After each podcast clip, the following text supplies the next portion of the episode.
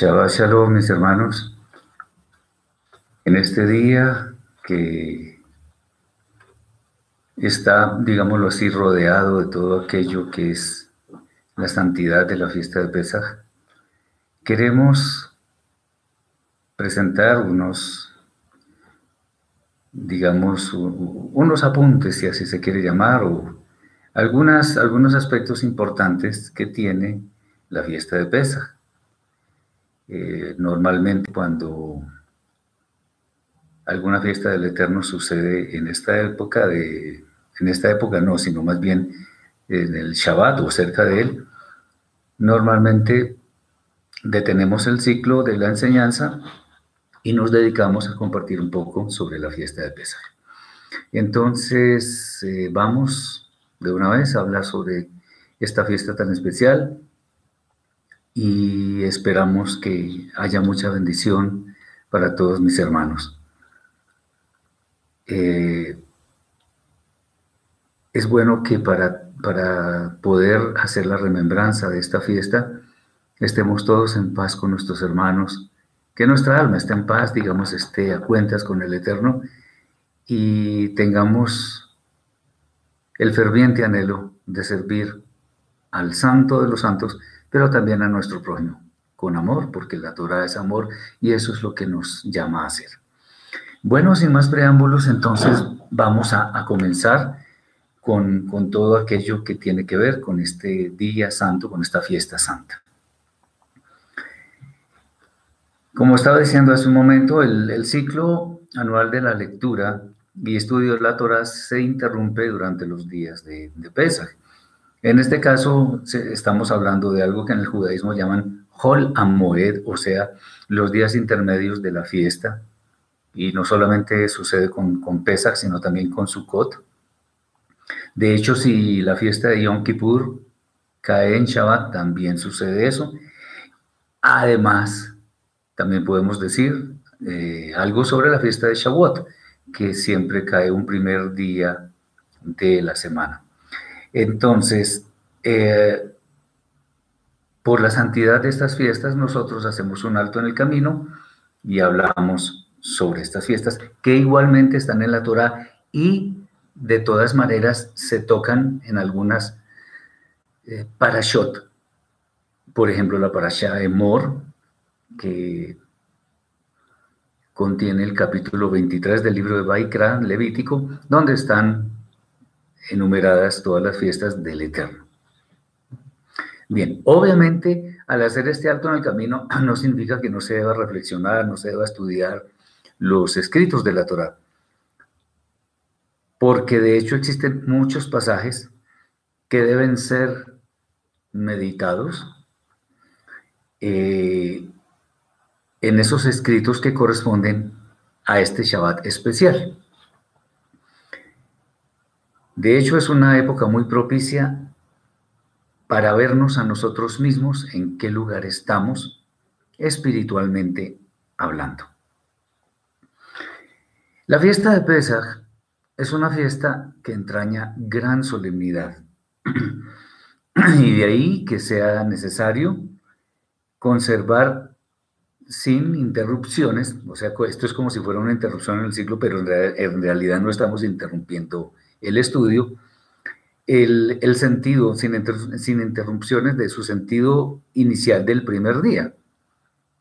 ¿Cómo ha sido el primer día? Lo que pasa es que en estos días se celebra pesa y enseguida panes sin levadura. Entonces muchos llaman genéricamente esa fiesta de panes sin levadura, también la llaman pesa, porque está íntimamente conectada. Bien, esta Pesach es la fiesta de la redención, en la que debe ser un motivo muy especial el regocijo que debe haber delante del Eterno, porque recordamos que Él nos sacó con mano fuerte, brazo extendido de las tinieblas y también de la esclavitud del pecado en Misraim, en Egipto. Es un momento para que todo nuestro ser se eleve en una gran actitud de agradecimiento y, de paso, reconozca nuestra pobre condición que solo puede ser cambiada por la misericordia del Eterno, bendito sea. Ya sucedió la primera redención, que fue esta de Pesaj, después de la cual fuimos llevados al desierto para recibir la Torah. Y en estos días es muy deseable que meditemos en la redención que ha de venir, la redención final, que es la más gloriosa de todas, porque es definitiva, y está prefigurada por esta primera, que fue la salida de Egipto. Pues nuestra actual condición y compromiso depende, eh, de esta condición depende qué lugar ocuparemos cuando esa redención haya sido consumada. Esperamos que, que nosotros, todos los hermanos, lleguemos juntos a morar en la vida eterna. Pero siempre, independientemente de cuál sea nuestra reflexión, la senda, el camino a recorrer tiene un denominador común. Hemos de ser libres para servir al Eterno, así como el Eterno le, le habló a, Aarón y a Moshe para cuando fueran donde el faraón, que debían decirle, deja ir a mi pueblo para que me sirva. Claro, en, en Misraim no iban a poder servir porque estaban esclavos, estaban en una dura servidumbre. Y nuestro servicio al Eterno, más que relacionarse con un cargo o con una asignación eh, a una actividad material, obvio, es bueno decir que las actividades materiales están incluidas porque, digamos, todas ellas fueron concebidas para que nosotros hagamos lo que debemos hacer y nos vaya bien. Entonces, independientemente de una asignación material que tengamos, se refiere eh, este servicio a cómo está nuestro empeño en el cumplimiento de las misbot. O sea, es como una especie de medida.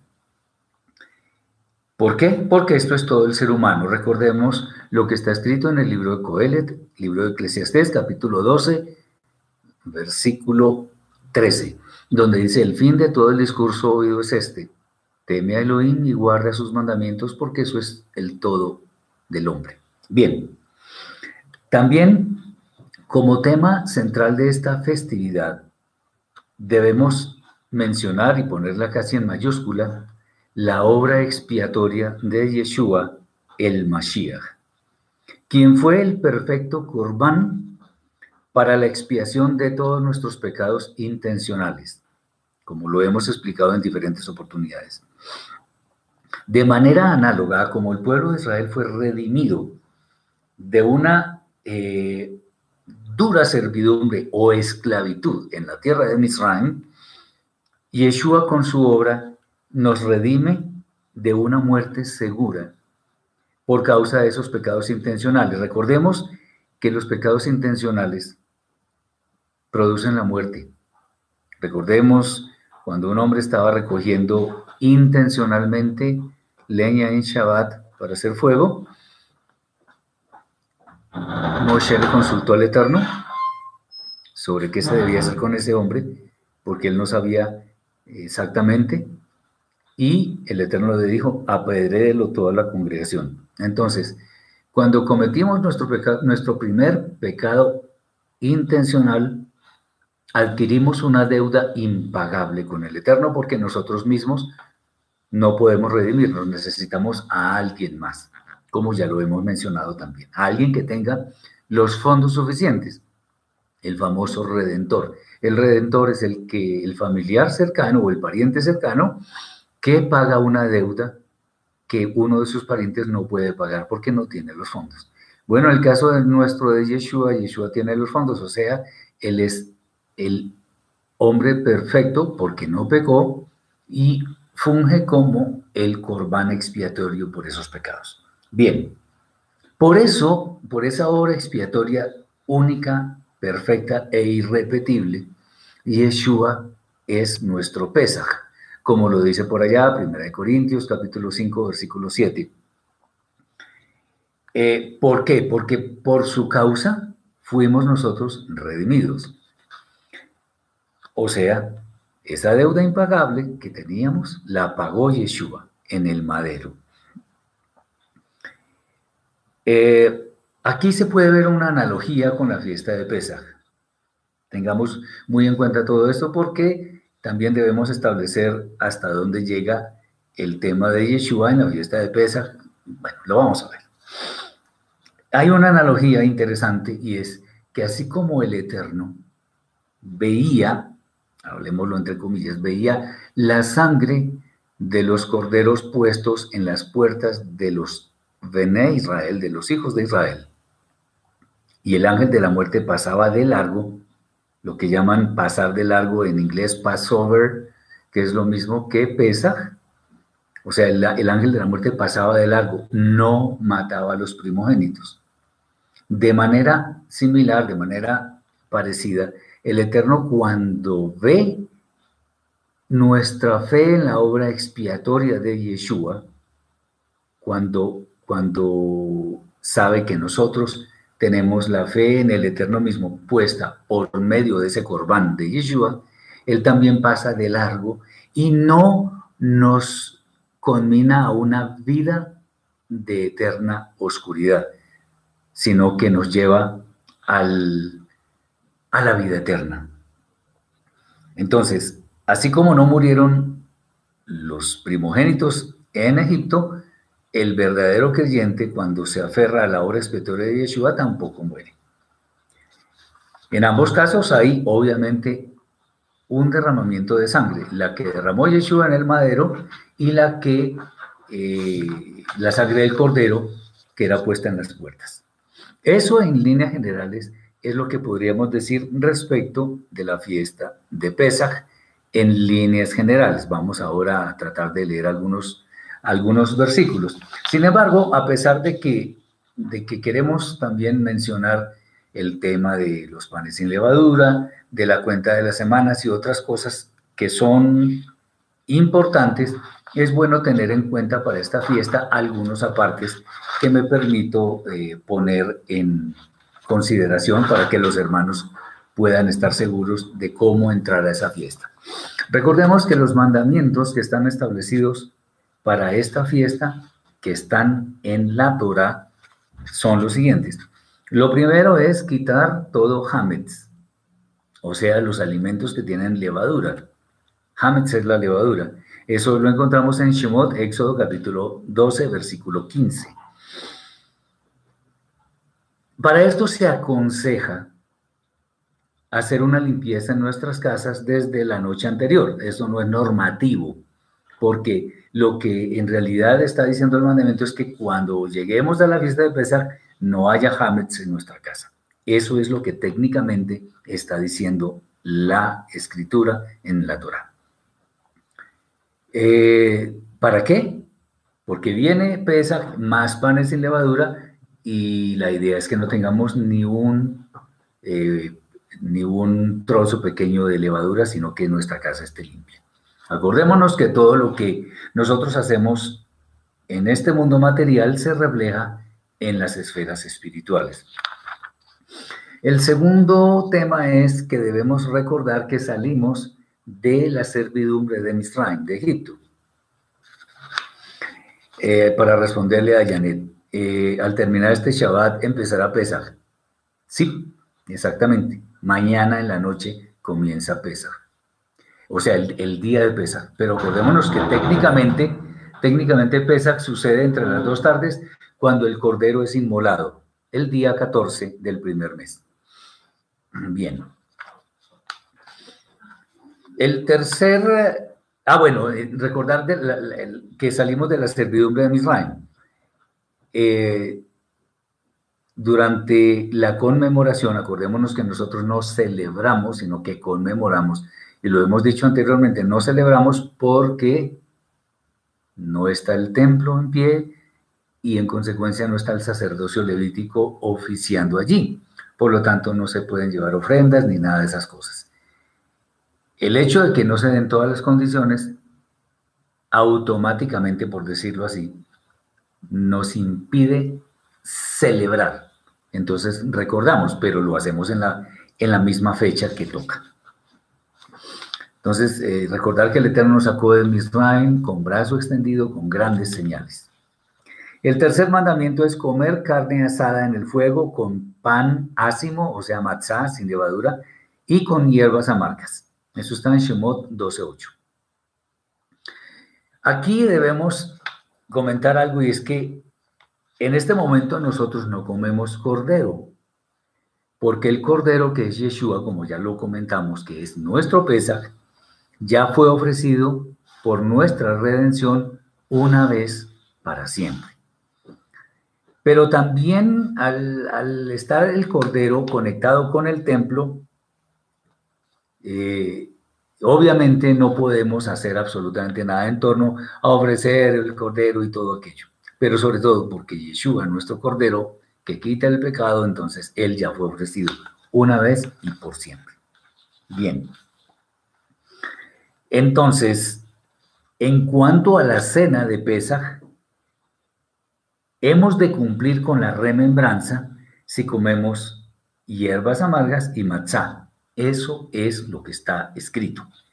Uno ve a veces platos con cinco o seis compartimientos que está el ceroa, betzia, el jaroset y todas esas cosas que no son normativas. Muchas personas lo que hacen es eh, a la usanza del judaísmo, comer todo eso en un ceremonial que además es larguísimo, como seguramente veremos. Pero eso no es normativo, lo que dice la escritura es hierbas amargas con pan sin levadura. Nada más, eso es la cena de Pesach. Bien. Ah, no comer hametz, pues es, es muy, muy obvio, pero está como mandamiento. Eso está en Shemot 13.3 comemos matzá y alimentos que no contengan hametz hasta el día 21 del primer mes inclusive. O sea, el día 14 entre las dos tardes empieza la abstención de pan con levadura y ahí hasta que termine el día 21. Todo ese periodo debe ser de comer pan sin levadura, o sea, matzá. También hay un mandamiento que es recordar a nuestros hijos este día, que está en Shemot capítulo 13, versículo 8. Ese mandamiento lo cumplimos durante la conmemoración de, que se hace en la, en la cena de Pesaj. Y cada vez, obviamente, que tengamos la oportunidad, contarle a nuestros hijos las grandes maravillas que ha hecho el Eterno por nosotros. Y aquí viene una importantísima. Pues todas son importantes, pero esta me gusta mucho porque es una que tiene ciertas controversias, por decirlo menos. La Torah dice claramente en Shemot capítulo 13, versículo 10, guardar esta ley en el tiempo fijado. O sea, el día de Pesa, que es el 14 del mes primero. Eso está escrito en Vaikra 23.5, Vemidbar números 9.2, 28.16 y 33.3. También dice la Torah que la cena es al caer la noche del día 14, o sea, comenzando el día 15. Si el cordero muere el día 14 entre las dos tardes, pues hay que, dice que hay que comerlo en la noche y la noche ya es el comienzo del día 15, para que no nos confundamos. Cualquier pregunta, cualquier aclaración, con mucho gusto. Eh, para la celebración de Pesach se debe haber hecho tevilá, necesariamente se debe comer pan sin levadura. ¿Quién dijo que hay que hacer tevilá? ¿Me podrías decir el versículo bíblico en la Torah donde está escrito que uno debe hacer tevilá? Te agradezco que me, me digas cuál, cuál es el texto donde, donde está establecida esa misma, si es que existe. Entonces, eh, tengamos eso en cuenta. Eh, pero es bueno decirlo, la tevilá no es un mandamiento. Pero si existe, públicamente haremos reconocimiento de eso. Pero me gustaría, Janet, que me dijeras dónde dice que se debe hacer tevilá. Por favor. Eh, Luis Carlos nos dice, ¿se puede hacer el lavado de pies a la familia? Eso tampoco es obligatorio. Lo que Yeshua hizo esa noche con sus talmidim, que no fue la cena de Pesach, fue simplemente una muestra de cómo debía ser la actitud nuestra hacia nuestros hermanos. Por allá en Meir, en Marcos capítulo 10, versículo 45 dice, el Hijo del Hombre no vino para ser servido, sino para servir y para dar su vida en rescate por muchos. Eso es algo que hizo Yeshua para mostrar humildad, servicio y amor por el prójimo, pero no es que tenga que hacerse. Eso no, inclusive eso lo hacen como, como un ritual en la iglesia católica, por ejemplo. En muchas, no, no necesariamente en todas, pero eso no es obligatorio, porque eso no es una misma. Bien.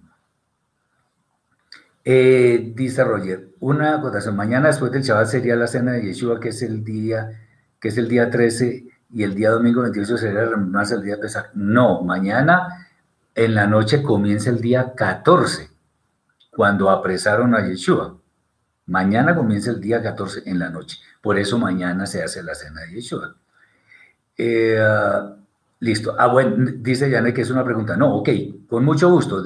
De todas maneras, eso no está. Lo que pasa es que muchas personas dicen en, otros, en otras congregaciones o qué sé yo, que hay que hacer tal y tal cosa. No, no. Estos son los, esto que acabé de decir, o sea, quitar todo Hametz, recordar que salimos de, de la servidumbre de Misraim, comer la carne asada al fuego, que eso no lo hacemos hoy en día porque no, no, ya el cordero fue ofrecido. No comer Hametz, recordar a nuestros hijos este día y guardar la ley en, el tiempo fijado. Nada más. No hay ninguna otra, otra mitzvah. Entonces, para que lo tengamos claro eh, en torno a la fiesta de Pesach. Bien. Ah, bueno, en esta fiesta de Pesach, eso es en conmemoración de la salida de Misraim. Bien. Ah, vamos a decir algo más sobre Pesach. Esto es importante. Aquí vamos a ver algo referente a por qué se hace la fiesta de Pesach. Aunque el Eterno lo ordena y eso para nosotros debería ser más que suficiente, es bueno decirlo. Eh, pues eso está escrito. En Shemot 6, 6 al 8 dice, por lo tanto, dile a los hijos, ah, dile a los Bene Israel, a los hijos de Israel, yo soy el Eterno, yo os libraré de trabajos forzados en Israel, os salvaré de la servidumbre, con brazo tendido y con grandes castigos a los culpables. Yo os consideraré pueblo mío, seré vuestro Elohim, etcétera, etcétera. Entonces, eso, esas muestras del Eterno con nosotros, eh, hay que recordarlas. La cena que hizo Yeshua, ¿cómo se llama? Bueno, ya hemos explicado eso. Vamos a, mirar un poco. Después de esto que estoy diciendo en cuanto a por qué pesa, vamos a hablar un poco de eso. Eh, entonces, eh, lo primero es, yo soy el Eterno. Bueno, el Eterno dice que, que debemos hacer todo eso. Entonces, eso es una de las cosas. Os libraré de los trabajos forzados. Eh, eso es también razón para para nosotros eh, celebrar. Os salvaré de la servidumbre. ¿Quién más? El Eterno. Os consideraré pueblo mío, un honor que no nos merecemos. Vamos a ver, dice Janet en, números 9, vamos a mirar, porque aquí la idea es que quedemos tranquilos con esas, eh, con esas dudas. Eh, dice del 7 al 14.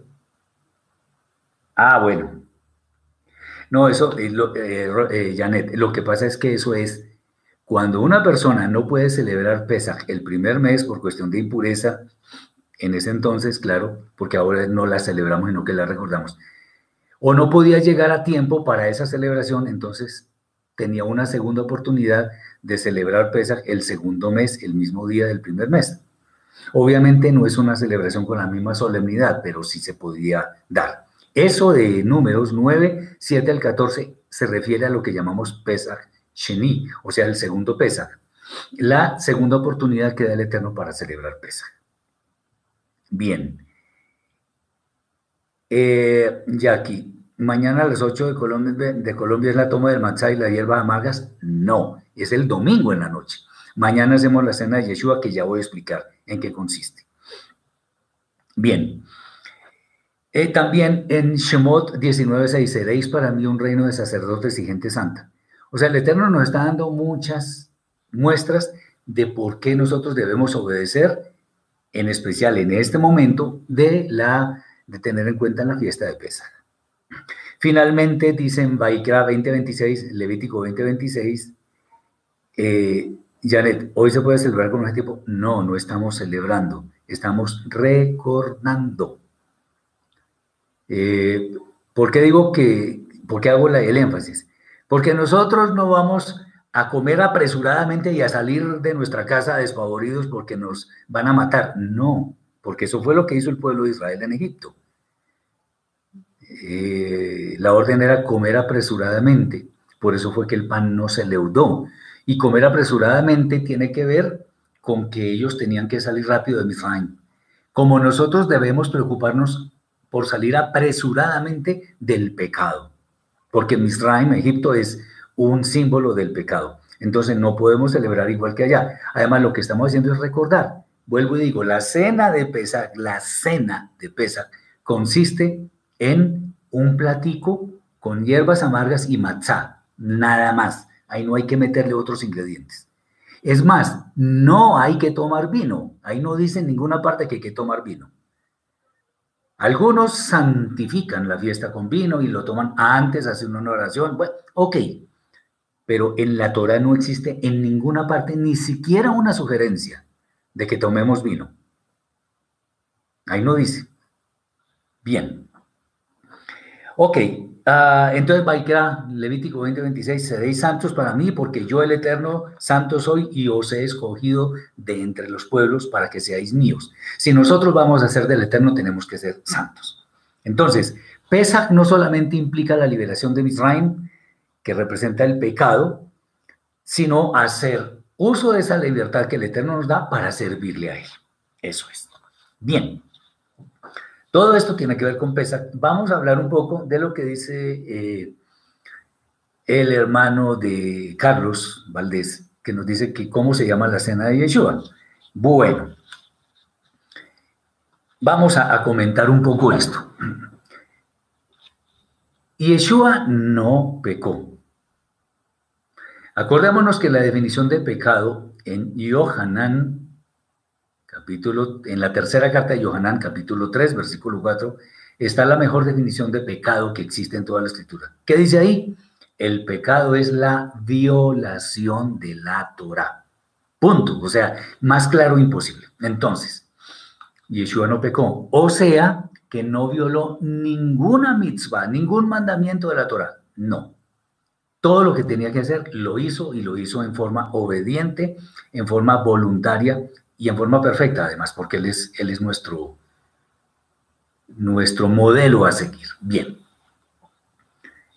Como no pecó, no cambió la fecha de ningún acontecimiento, de ningún evento, de ninguna fiesta del Eterno.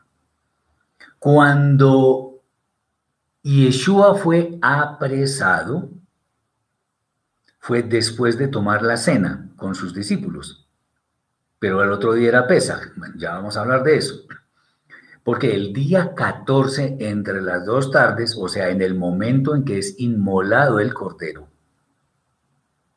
ese momento es Pesach, cuando se ofrece el cordero. A esa hora murió Yeshua. Entonces, ¿qué pasó? Resulta que existía una costumbre en ese tiempo, había hay varias, eh, varias eh, posiciones con respecto a esto, pero todas sí afirman en que había una cosa que se llamaba Korban Hagigah. Hagigah tiene, significa de la fiesta, Korban, la ofrenda de la fiesta. Entonces, Korban Hagigah, ofrenda de la fiesta. Resulta que a, esa, a ese Korban Hagigah, como ya había empezado el día de Pesach, se le llamaba Pesach. Por eso es que Yeshua en varios de los evangelios dice, vayan donde cierto fulano y díganle que el maestro quiere comer pesaj allá. Por eso mm, se le llama pesaj a eso, pero por una costumbre que había allá, porque está enlazando con, con pesaj. Otra, otra de las posiciones que hablan sobre este asunto es que era una cena conmemorativa para la terminación del ciclo de estudios de una, seguramente de una yeshiva. Entonces, lo que hacían era simplemente esa cena, pero esa cena Corban Hakigá estaba eh, enlazada con Pesach, porque era el mismo día, solo que era en la noche, que es cuando comienza el día. Parece un juego de palabras, pero no lo es. O sea, la noche es el comienzo del día, llamándose día en este caso al periodo de 24 horas que tiene una parte oscura llamada noche y una parte clara llamada día también. Ok. Entonces, Yeshua en el, en el Evangelio, en la besora de Hillel, de Lucas, está diciendo, ¿cuánto he deseado comer con ustedes este Pesaj? Cuando Yeshua dice eso, es porque tenía deseo ferviente de mostrar a sus discípulos qué era lo que iba a pasar con él al día siguiente. ¿Ok? Por eso fue que utilizó pan, utilizó vino, en fin. Bueno. Entonces utilizó, eh, hizo esa cena. Ahora, ¿era Pesaj? O sea, la cena de Pesaj. No era la cena de Pesaj y voy a decir por qué. Primero, tomó vino. En Pesaj no se toma vino. Vuelvo y digo, revisen hasta la saciedad dónde dice que hay que tomar vino en Pesaj. Segundo, Yeshua lo que hizo fue decir que hicieran eso en memoria de él. Pero Pesaj es en memoria de la salida de Misraim. Entonces, Yeshua está cambiando las cosas. ¿Cómo es, la, ¿Cómo es el asunto? Pero él no pecó, entonces no estaba cambiando nada. Estaba utilizando esa coyuntura de esa celebración para mostrar lo que él iba a hacer. Además, otra cosa, Comer pan sin levadura es normativo desde el momento de Pesaj. O sea, desde las dos tardes del 14 del primer mes hasta el día 21 al finalizar. ¿Ok? Entonces, cuando Yeshua fue colgado en el madero, eh, sucedió algo importantísimo y es que primero lo sacaron él no fue colgado ahí en, la ciudad, fue fuera de la ciudad. ¿Qué es lo que se hace en la fiesta de Pesach? Que ya lo dijimos. Hay que sacar el hametz, la levadura. ¿Y qué, ¿Y qué Yeshua qué tiene que ver con eso? Pues todo tiene que ver. Porque Yeshua fue hametz, no porque él hubiera pecado, sino porque él llevaba sobre sí todos los pecados nuestros. Él era hametz. Lean el capítulo 53 de Yeshayahu de Isaías y se darán cuenta, él llevó todos nuestros pecados. Entonces, él era Hametz.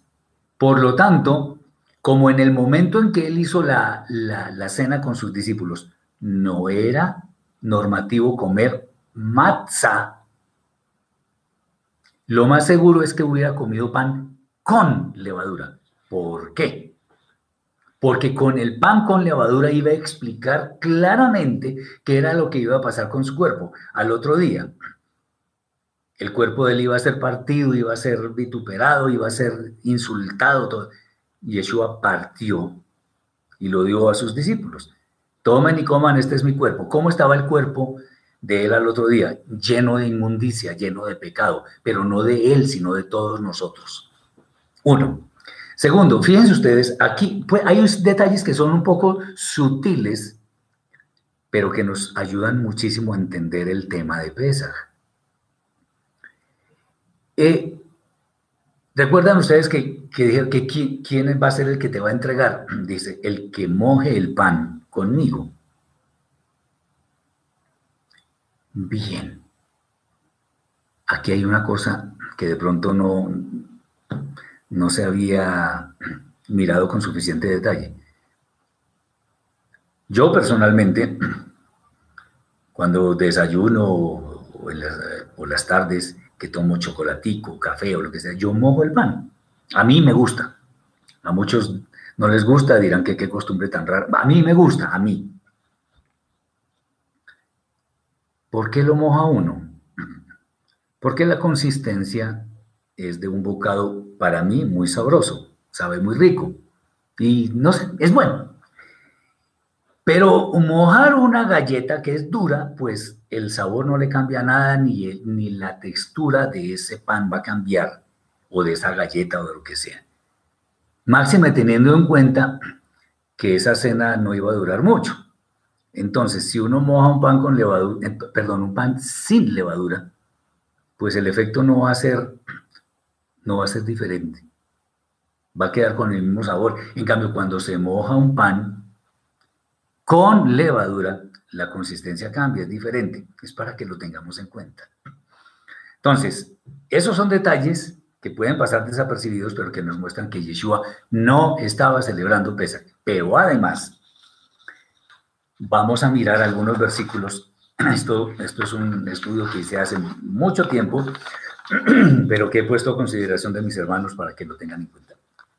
Quienes quieran anotar los versículos, sería muy bueno. El primero, Yohanan 18, 28, Juan 18, 28, dice, desde el tribunal de Cayafa, de Caifás, llevaron a Yeshua al pretorio. Ojo con lo que vamos a decir. Era de madrugada, claro, Yeshua cenó por la noche, el día 14 de, del primer mes, y lo apresaron, se lo llevaron la madrugada, y los que lo llevaron no entraron al pretorio para no impurificarse y poder comer Pesach. Ah, qué interesante. Entonces no podían comer pesa porque si entraban allá consideraban que quedaban impuros. O sea que todavía no había sucedido Pesaj. Pero ese no es el único versículo. Como tenemos que tener varios testigos, miremos otros. Yohanan 18:39.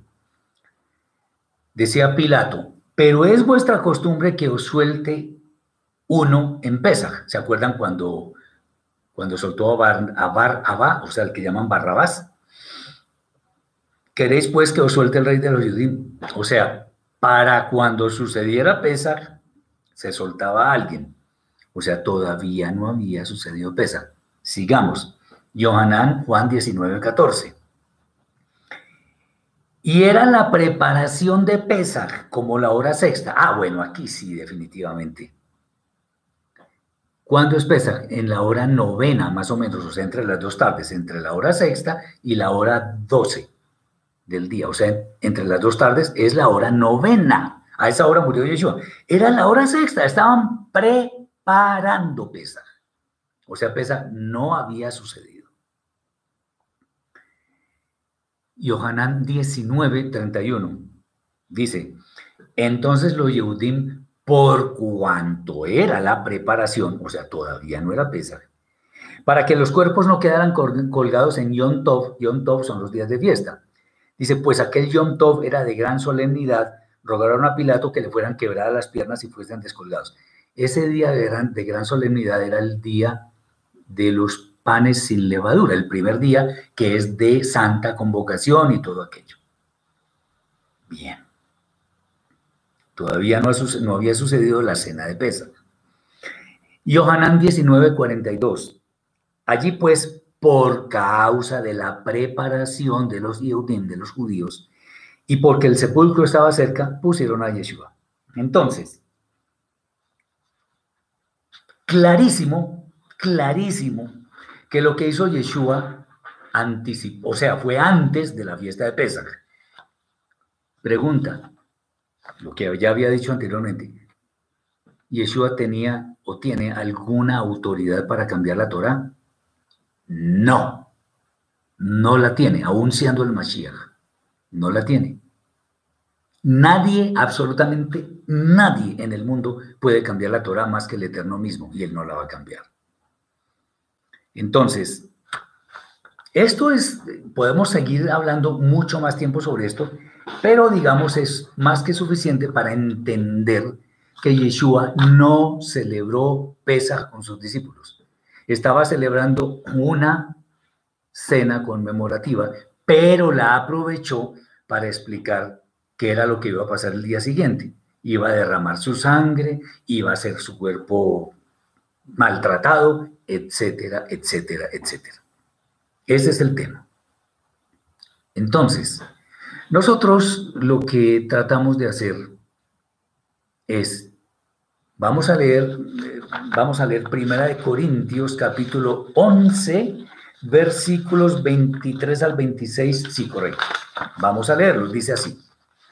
Porque yo recibí del Señor lo que también os he enseñado, que el Señor Yeshua, la noche que fue entregado, tomó pan y habiendo, habiendo dado gracias, lo partió y dijo, tomad, comed, esto es mi cuerpo, que por vosotros es partido, haced esto en memoria de mí. Asimismo tomó también la copa después de haber cenado, diciendo, esta copa es el nuevo pacto en mi sangre. Haced esto todas las veces que la bebiereis en memoria de mí. Así pues, todas las veces que comiereis este, que este pan y bebiereis esta copa, la muerte del Señor anunciáis hasta que Él venga. Esas son las palabras de Rab Shaul, del apóstol Pablo. Entonces, Yeshua no habló de la salida de Egipto. Yeshua tomó vino. Yeshua además dijo que en memoria de Él, no en memoria de la salida de Egipto, estaba violando la fiesta de Pesach. No, simplemente no estaba celebrando la cena de Pesach. ¿Por qué? Muy sencillo porque él mismo iba a ser el Pesaj al día siguiente entre las dos tardes, o sea, a las tres de la tarde aproximadamente. Eso nos debe a nosotros dejar tranquilos en cuanto a qué. Porque es que hay muchas personas que lo dicen, y lo digo con respeto, pero lo dicen, que Yeshua celebró Pesaj con sus discípulos y que cuando él tomó la copa, tomó la cuarta copa, que es la de la redención, porque en Pesaj que muchas comunidades utilizan tomar cuatro copas, y que por eso está escrito por ahí, bueno, en fin. No es nuestro asunto seguir esos rituales, porque Yeshua no puede cambiar la Torah. Y nosotros celebramos Pesach cuando se debe celebrar Pesach. El día 14 del mes y en la noche, ya, o sea, comenzando el día 15, hacemos la cena de Pesach. ¿Cuál es la cena de Pesach? Una vez más, un plato con matzá y con hierbas amargas, nada más. Simón, todas las veces indicaría todos los días, todas las semanas, todos los meses, todos los años. ¿Cada cuánto se celebra Pesach? Cada año. Y Yeshua cuando celebró esa cena, la noche antes de Pesach. Entonces la idea es tratar de hacerlo cada año. Nosotros hacemos eso porque seguimos las huellas de nuestro Santo Maestro. O sea, mañana en la noche, si el Eterno lo permite, con muchos de mis hermanos vamos a celebrar esa cena, que es con una copita de vino y con pan jalá, con pan con levadura. Y el domingo en la noche, si el Eterno lo permite, celebramos también con nuestros hermanos la cena de Pesach, que es el platico con matzá y con hierbas amargas, nada más. Lo demás, cuando hacen cenas pomposas, lujosas, costosas, que lo hacen en hoteles o en, no sé, sitios muy grandes, eso no es Pesach. Eso es una cena que, bueno, ok, después, después de conmemorar Pesach, ok, podemos hacer una cena muy bonita, muy sabrosa, pero eso ya no es Pesach. Miren la Torah. Por eso nosotros no seguimos religiones. No las estamos despreciando o, creyendo que somos mejores. No. Estamos siguiendo la Torah, que es la que nos lleva a la vida. Y en la Torah, la Torah no, no complica las cosas. La Torah misma dice que es, que es fácil de cumplir. Y Yeshua dijo, mi yugo es ligero, mi carga es fácil de llevar. Entonces, ¿por qué complicamos las cosas? No tiene ningún sentido. Bien, eso es, eso es Pesach. El día 14 entre las dos tardes. Es más, Vamos a leerlo de Baikra Levítico, capítulo 23, versículo 5. Dice así. Es muy sencillo, eso no nos va a quitar mucho tiempo. Dice, en el mes primero a los 14 del mes, entre las dos tardes, Pesaj es del Eterno. Ese momento es Pesaj, punto. Porque después dice, en el mes primero, perdón, y a los 15 días de este mes es la fiesta solemne de los panes sin levadura al Eterno siete días se comerán panes sin levadura. Eso es otra cosa. Otra cosa quiero decir, otro evento que está conectado con Pesach. Pero técnicamente no es Pesach, aunque muchos llaman Pesach a esos siete días. Bueno, está bien, pero debemos saber cómo hacerlo. Entonces, ¿qué hacemos? Mañana, si el Eterno lo permite, hacemos la cena de Yeshua. Al día siguiente, en la noche, hacemos la cena de Pesach. Y ese es el primer día de los panes sin levadura, que son siete días en los cuales no comemos pan con levadura. Bien, eso es básicamente. Muy bien.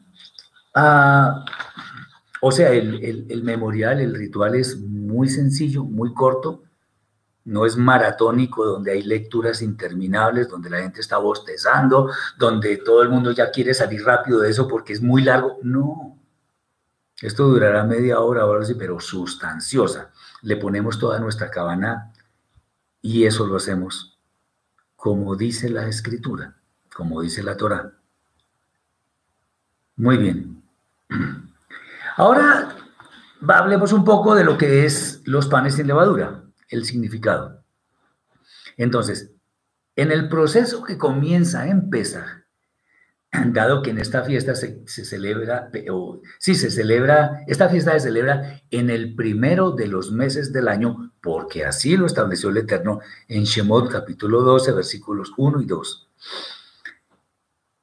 Encontramos después de, esa, de ese día 14, que vienen los, los días del pan sin levadura.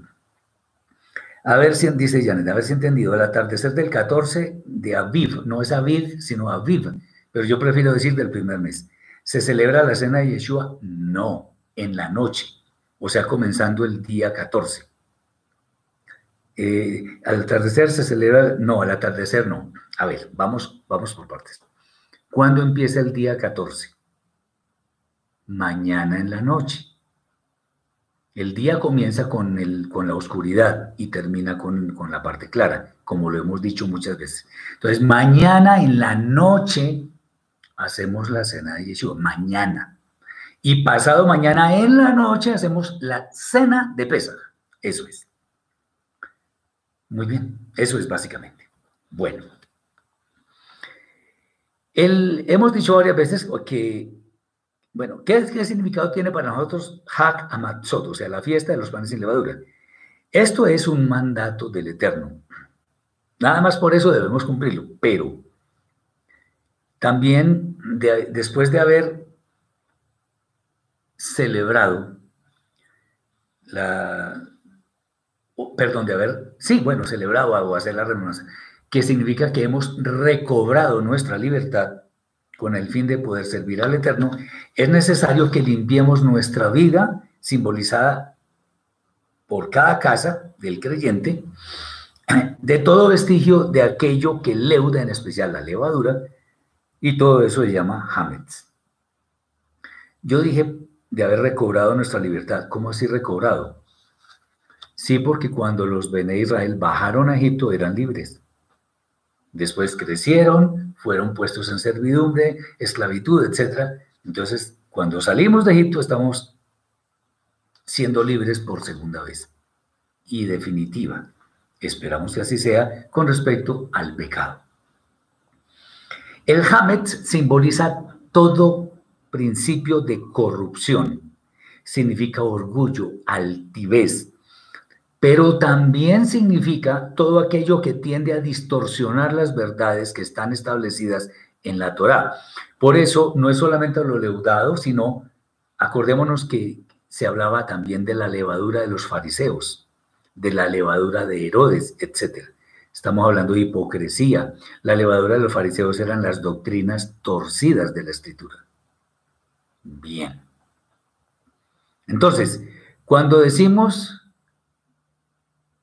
Perdón por lo que voy a decir, pero hay que decirlo. Cuando decimos que Yeshua celebró pesa con sus discípulos, estamos metiéndole levadura a la Torah. El testimonio está. Y por eso debemos ser muy cuidadosos. Cuando digamos, no, es que Yeshua celebró pesa con sus discípulos. No celebró pesa. Con todo respeto lo digo, pero tengo que decirlo directamente. Como dicen por ahí, sin anestesia ni nada. Bien.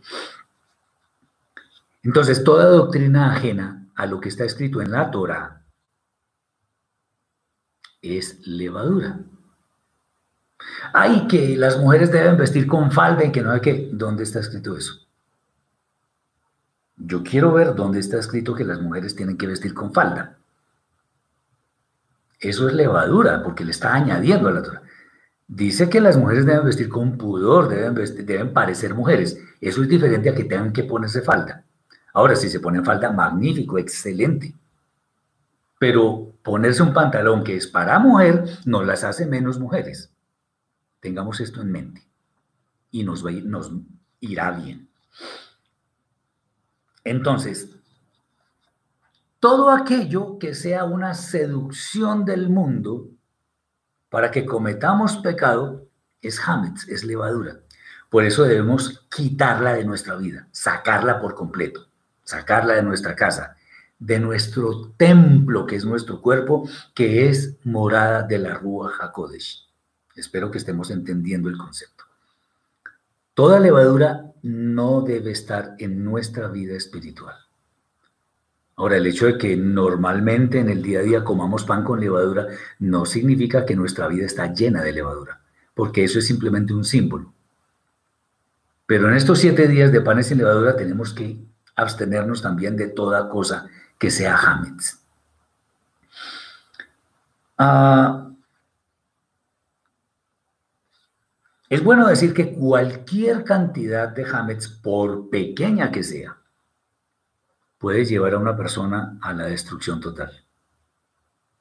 Una persona que prueba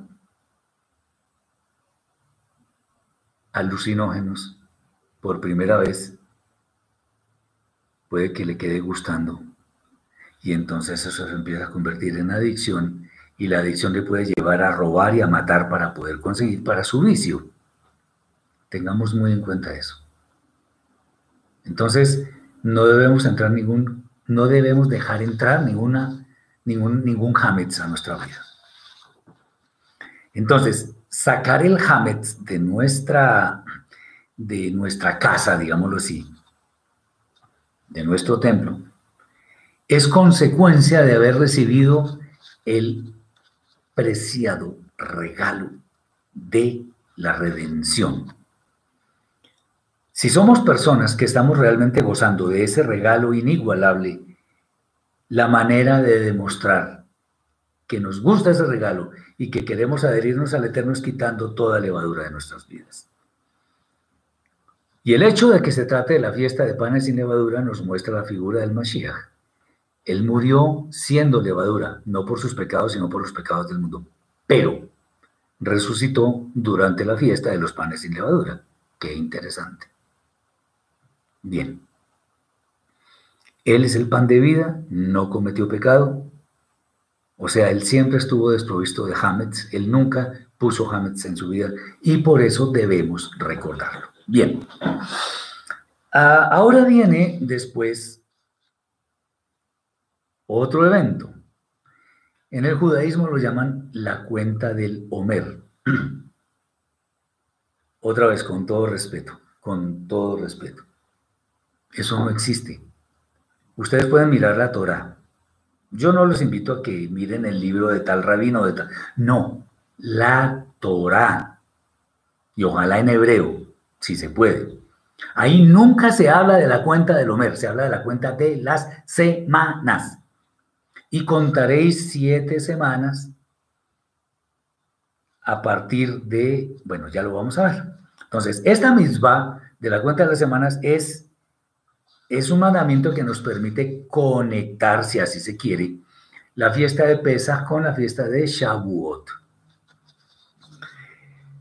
Nuestro pueblo, cuando salió de Misraim, pudo celebrar Pesach y también fue llevado a hacer la cuenta de las semanas. Por eso la fiesta se llama Shavuot. Shavuot es semanas. Shavuot es el plural de Shavua, que, es, eh, que significa semana en singular. Bien. En Shavuot se termina el grupo de festividades de la primera cosecha, las fiestas de primavera. Es el primer grupo. Y qué interesante porque ellas también nos revelan toda la función que, el, el rol de Yeshua en su primera venida. La segunda, que tiene que ver con juicio, se mostrará con las demás fiestas que son las de otoño, Yom Teruah, Yom Akipurim y Sukkot. Pero eso no es tema de esta, de esta de esta charla, de esta enseñanza. Bueno, esta, esta misma de contar las semanas, ¿qué nos indica? ¿Para qué nos sirve? Bueno, el hecho de contar cada día, contar el día 1, el día 2, el día 3, etcétera, nos ayuda a ser diligentes en el cumplimiento de las mitzvot y de los mandamientos del Eterno. Entonces, vamos día a día siendo obedientes. Tengamos en cuenta que la fiesta de Shavuot es la única en la escritura, ustedes lo pueden ver también, no me crean a mí, créanle a la Torah. Ahí no se le pone ninguna fecha. Uno sabe que Pesaj es el día 14 entre las dos tardes. Panes sin levadura entre los días 15 y el 21 del primer mes. La, fiesta de Yom Teruah, el día de Yom Teruah es el primer día del séptimo mes. Yom Akipurim, Yom Kippur, es el día 10 del séptimo mes. Y Sukkot, del día 15 al día 21, es, es esa fiesta. Y Shavuot, ¿qué pasa con Shavuot? No tiene una fecha. Bueno, eh, sobre este tema del inicio de la cuenta de las semanas, tenemos que decir dos cosas. La primera es que hay, hay dos conteos, digámoslo así. Hay, porque dice, dice lo siguiente. En Vaikra 23.15 dice, Levítico 23.15, y contaréis desde el día que sigue al día de Shabbat, desde el día que ofrecisteis la gavilla de la ofrenda vencida. Siete semanas, siete semanas cumplidas serán. El día que sigue al día de Shabbat. Bueno. Una forma de hacer el conteo, como lo hacen los fariseos, como se hace normalmente hoy en día en el judaísmo, es que el día que sigue al día de Shabbat es el día que sigue a Pesach. ¿Por qué? Cuando uno mira las, las festividades en, en la Torah, uno ve que dice que ese día será Shabbat para todos. ¿Qué significa Shabbat? Lo hemos explicado, pero me deleita, me gusta muchísimo volverlo a explicar. Porque es bueno, mis hermanos, que tengamos esto muy claro en nuestra alma y que lo vivamos día a día. Eh, nosotros vemos en el proceso de la creación, en Breshit, Génesis capítulo 1, y el primer versículo del 2, donde dice que el Eterno hizo su obra en seis días. Y en el séptimo dicen muchas traducciones que reposó. Bueno, lo, interesante es que ¿quién reposa o quién descansa? El que está cansado. Porque si yo no estoy cansado, pues que voy a descansar si no estoy cansado. Cansado, descansado. Descansar significa ah, la actividad que me cansa. Como desayunar significa eh, terminar el ayuno, desayuno. Bien. Entonces, el, tema del, del Shabbat, cuando dice, y el Eterno eh, reposó. Bueno, ahí no dice reposó porque Él no reposa, porque Él no se cansa. Entonces, ¿cómo es el tema? Bueno, lo hemos explicado también. El día de Shabbat o mejor dicho, la palabra Shabbat no significa reposo, aunque ese puede en últimas tomarse como una de las acepciones de esa palabra, pero no es la primaria. Shabbat significa cese, cese de actividades. O sea, eso es más claro. El Eterno hizo su obra en seis días y el séptimo día cesó, o sea, paró de crear. Y por eso se llamó Shabbat. Entonces, Shabbat técnicamente, ¿qué significa? Cese de las actividades que se hacen, en, que se hacen normalmente los seis días de trabajo. Eso es Shabbat. Porque si Shabbat fuera reposo, entonces, ¿por qué el Eterno pone a hacer a los sacerdotes? Estamos hablando de la época de Moshe. Le pone a hacer unas labores el día de Shabbat, de unas ofrendas. Eso está escrito en la Torah. Entonces habría alguna contradicción ahí y eso el Eterno no se contradice. Entonces es Shabbat es cese. ¿Por qué estoy diciendo esto? Porque aquí venimos al tema de la cuenta de las semanas. Entonces, cuando dicen que al otro día del Shabbat, al día siguiente del Shabbat, ¿A cuál nos referiríamos? Si, si Pesaj es un Shabbat, entonces al otro día. Y eso no tiene mucho sentido. Porque normalmente, me faltaba decir algo, dice cuando la Torah se refiere al Shabbat a secas, se refiere siempre al séptimo día de la semana.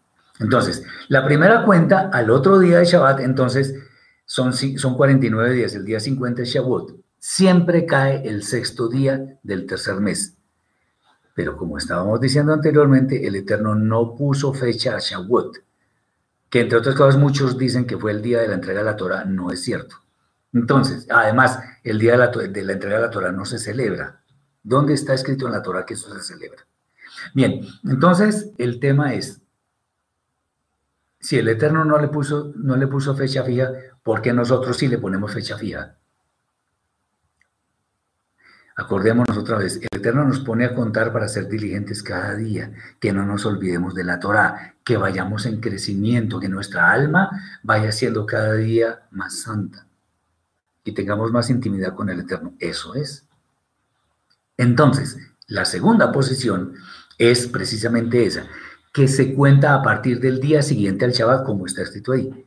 Y el día siguiente al Shabbat es, para que lo entendamos fácilmente, es un domingo.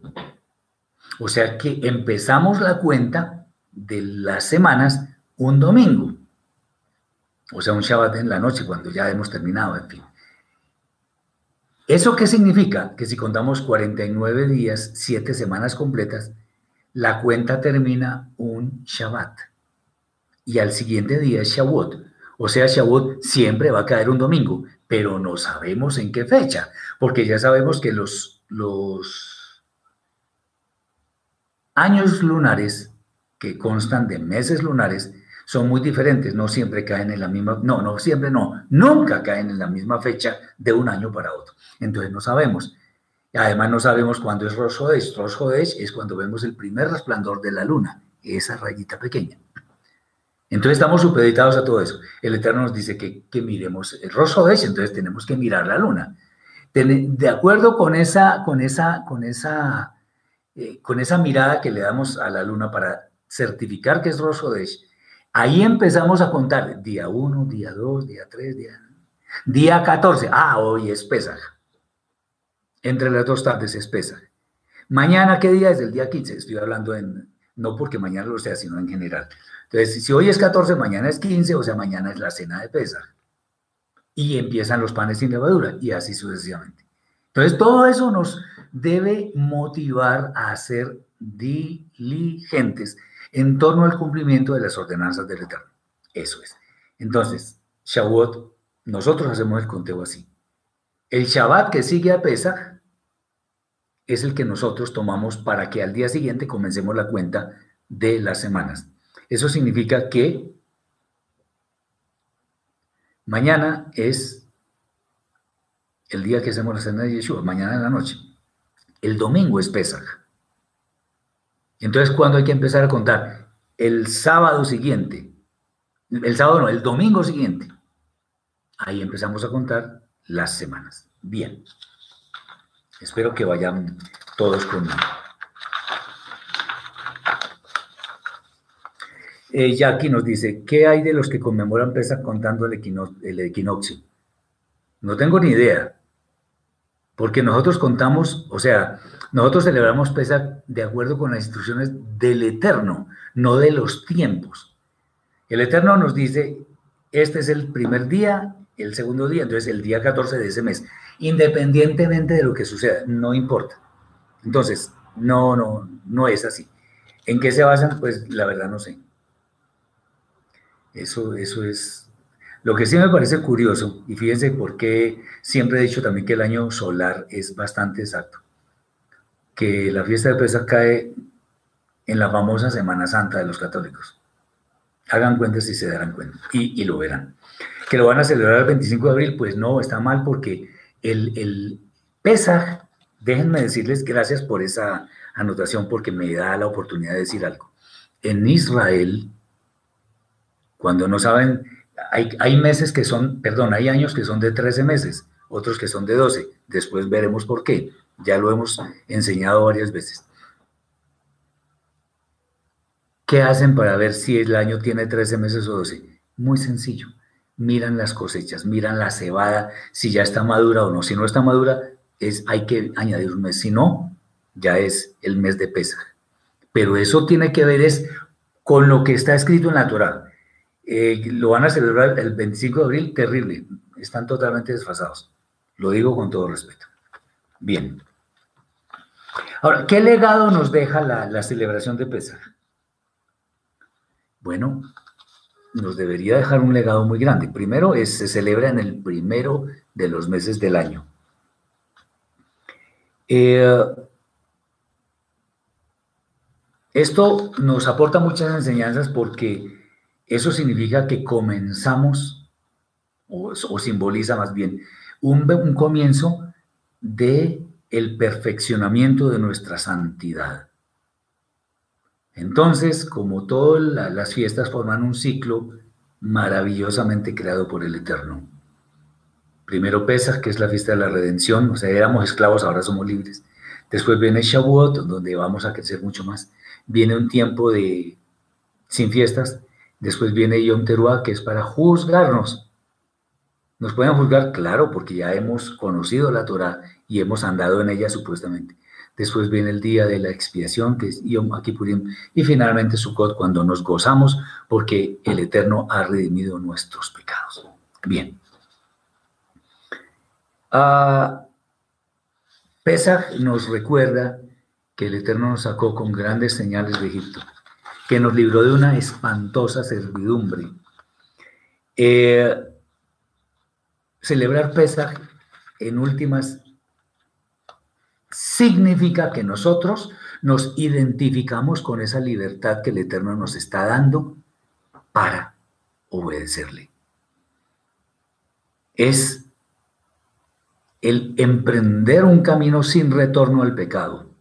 Así como Israel pasó el, el el mal llamado Mar para no volver hacia atrás.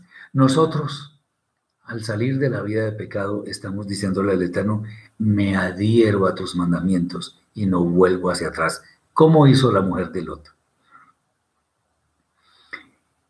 Eh, esto es una gran oportunidad para mostrar nuestro gran amor hacia el Eterno y obedecerle en los términos que Él dice. Aquí ahí podríamos hablar muchas cosas, pero hay una que me deleita muchísimo. Y es lo siguiente. Eh, los días de panes sin levadura, o sea, panes sin levadura se dice matzot, que es el plural de matzah. Aquí hay una cosa bellísima. Y el hebreo, como tiene este tipo de riquezas, nos, ayuda a entender un poco las maravillas del Eterno y por eso es que es bueno aprender algo del, del hebreo. Por eso nosotros estudiamos las raíces hebreas de nuestra fe. No estamos en una religión que tiene el título de no sé qué, ismo. No, no importa. Bien. Entonces, la palabra matzot si la escribimos sin vocales, se escribe con las mismas letras en el mismo orden de la palabra mitzvot. Matzot, panes sin levadura. Mitzvot, mandamientos. Eso alegóricamente nos está diciendo que si nosotros cumplimos con la mitzvah, con el mandamiento de cumplir matzot, o sea, de comer panes sin levadura, es como si estuviéramos cumpliendo todas las misbot.